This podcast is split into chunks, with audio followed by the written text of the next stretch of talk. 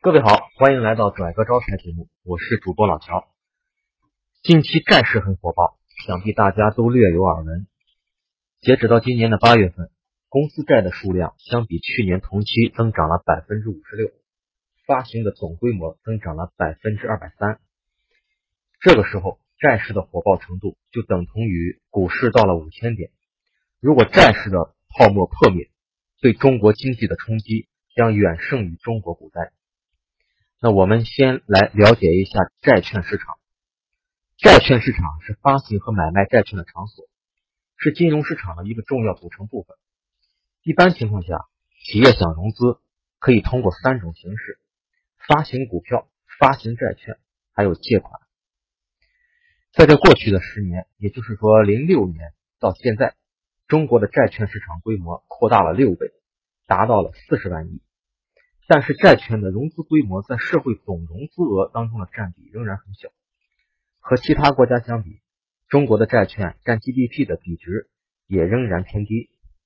而我们所说的债券市场火爆，其实只是在证监会监管下的公司债的火爆，而这个公司债它只占了中国债券市场的百分之二。那为什么整个中国债券市场仅仅是公司债火爆呢？主要有。三三大点的原因，第一是政策的支持。今年一月份，证监会发布了一个《公司债券发行与交易管理办法》，监管上放松了，这体现在四个方面。第一点就是扩大了发行主体的范围，之前境内证交所上市公司和证券公司都可以发行，现在是所有的公司制法人都可以发行。第二。丰富了债券的发行方式，之前必须是公开发行，现在公开和非公开都可以。第三，增加了债券交易场所，之前是仅在上证交易所和深圳交易所，现在还可以在新三板、证券公司柜台和机构间的私募产品报价与服务系统交易。第四点，简化了发行的审核流程，取消了公司债公开发行。保荐制度和发审委制度。刚才说的是公司债火爆的第一个原因是政策支持，那么第二个原因呢，就是股市的分流。我们都知道，今年六月份中国闹了股灾，突然崩塌，所以股市的资金开始流向了债市。第三个原因，股灾中又是严打配资，又是暂停打新股，搞得打新股票质押。等无风险的投资难以为继了，自然他就转向了债市。那么债市的杠杆就起来了，借钱买债券，买了债券再做质押，获得资金后再买债券。所以大家可以看出，目前债市的泡沫堪比五月份的股市。所以在此奉劝债市中的赌徒，到了该清醒的时候。既然债市的风险又到了临界点，那我们回过头来再看看股市。还有其他的投资方式。深沪股市上周表现不错，而且在十一月份，国际货币基金组织决定是否将人民币纳入特别提款权一揽子货币之前，可能还会看起来很美。但事实上，A 股目前是一个高度畸形的市场，IPO 停摆，再融资基本暂停，大股东、高管团队年内都无法显示。所以展望未来。市场恢复常态是必然的，也就是说，年后的大股东和高管可能会大面积的减持，而仅仅就这一条就构成了比较大的利空。此外，就是 IPO 注册制改革，人民币汇率带有很大的不确定性，所以未来一年的股市仍然是个绞肉机。虽然你常常能听到股市里赌徒们赚钱时发出的欢呼声，但你一进去，十有八九还是亏。最近股市又反弹了，场外配资再次升温，又有不少股民开始加杠杆。据称，五年配资的年息高达百分之二十一点六。未来一年在中国股市里借款炒股，风险将非常大，弄不好还会家破人亡。P to P，P to P 呢，实际上就是一种民间借贷，只不过是加了一个互联网、互联网的概念。那么，把互联网作为了一个民间借贷的工具，现在国家也鼓励创新，暂时还没有严加管制。中国的无风险利率正在不断走低，十年期国债利率七年来首次跌破了百分之三。这一方面是因为货币政策日益宽松，另一方面也是因为实体经济不行。那目前的 P to P 给投资者承诺的年年化收益率常常超过百分之十五，这里面当然有一些特殊的算法。即便是如此，加上 P to P 公司自身的人吃马喂，每一笔贷款也必须有非常丰厚的回报才能维持。关键是没有实体经济可以支撑这种回报率，仅仅是靠救急需求、股市配资，怎么才能支撑数千家 P to P 公司的生存呢？所以，未来一年里，大多数 P to P 公司将面临财务困境，要么被收购兼并，要么就跑路。不是说所有的 P to P 企业都一定完蛋，而且大浪淘沙后，这个行业会更健康。你需要做的是握紧自己的钱袋子。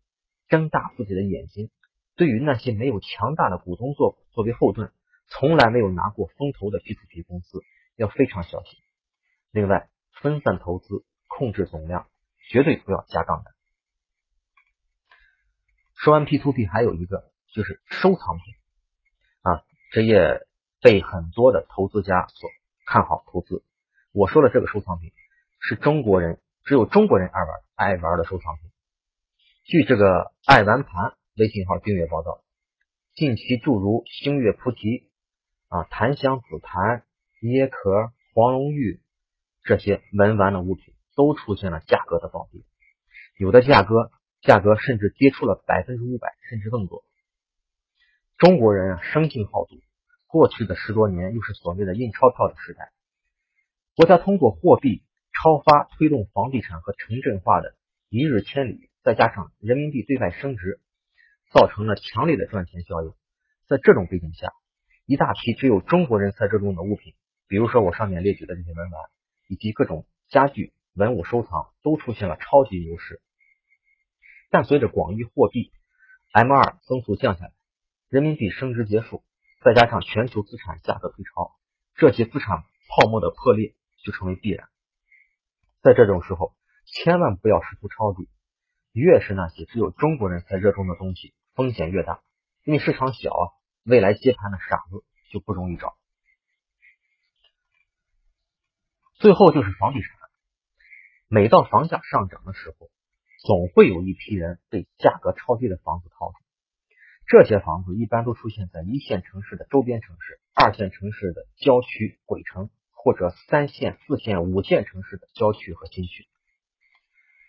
国家发改委城市和小城镇改革发展中心的课题组，二零一三年调查了十二个省区、一百五十六个地级市和一百六十一个县级市，结果发现，百分之九十以上的地级市正在规划建设新城新区。他们的估算是，中国正在规划的新区新城可以装下三十亿人口。这个数字是否准确可以探讨，但是有一点可以确定，在经历了十年房地产大跃进之后。在很多人口流失或者人口增长缓慢的城市，房子比人多，而只有一线城市和二线城市中心区，房价才可能跑赢通胀。绝大多数新区、郊区的房子将处于很难出租、很难出售、很难自住的三难境地。你买这样的便宜房子，几乎等于把钱扔水里。说到这里，各个主流的投资方式都说了一个点。那在这样的时代，我们到底应该如何投资？我觉得应该降低预期，接受安全的、回报不那么高的投资方式，比如说商业银行的理财产品，目前还能够找到百分之四点八五年化收益率的产品，不妨在这些产品里避避险，保存实力，坐以待变。当然，如果你有足够的资金实力和能力，可以配置境外的资产，比如说美国的房产。对冲资金、对冲基金、美债，给自己保留将来回来抄底的机会，或者是一线、强二线城市中心区的普通住宅，做长期投资的打算。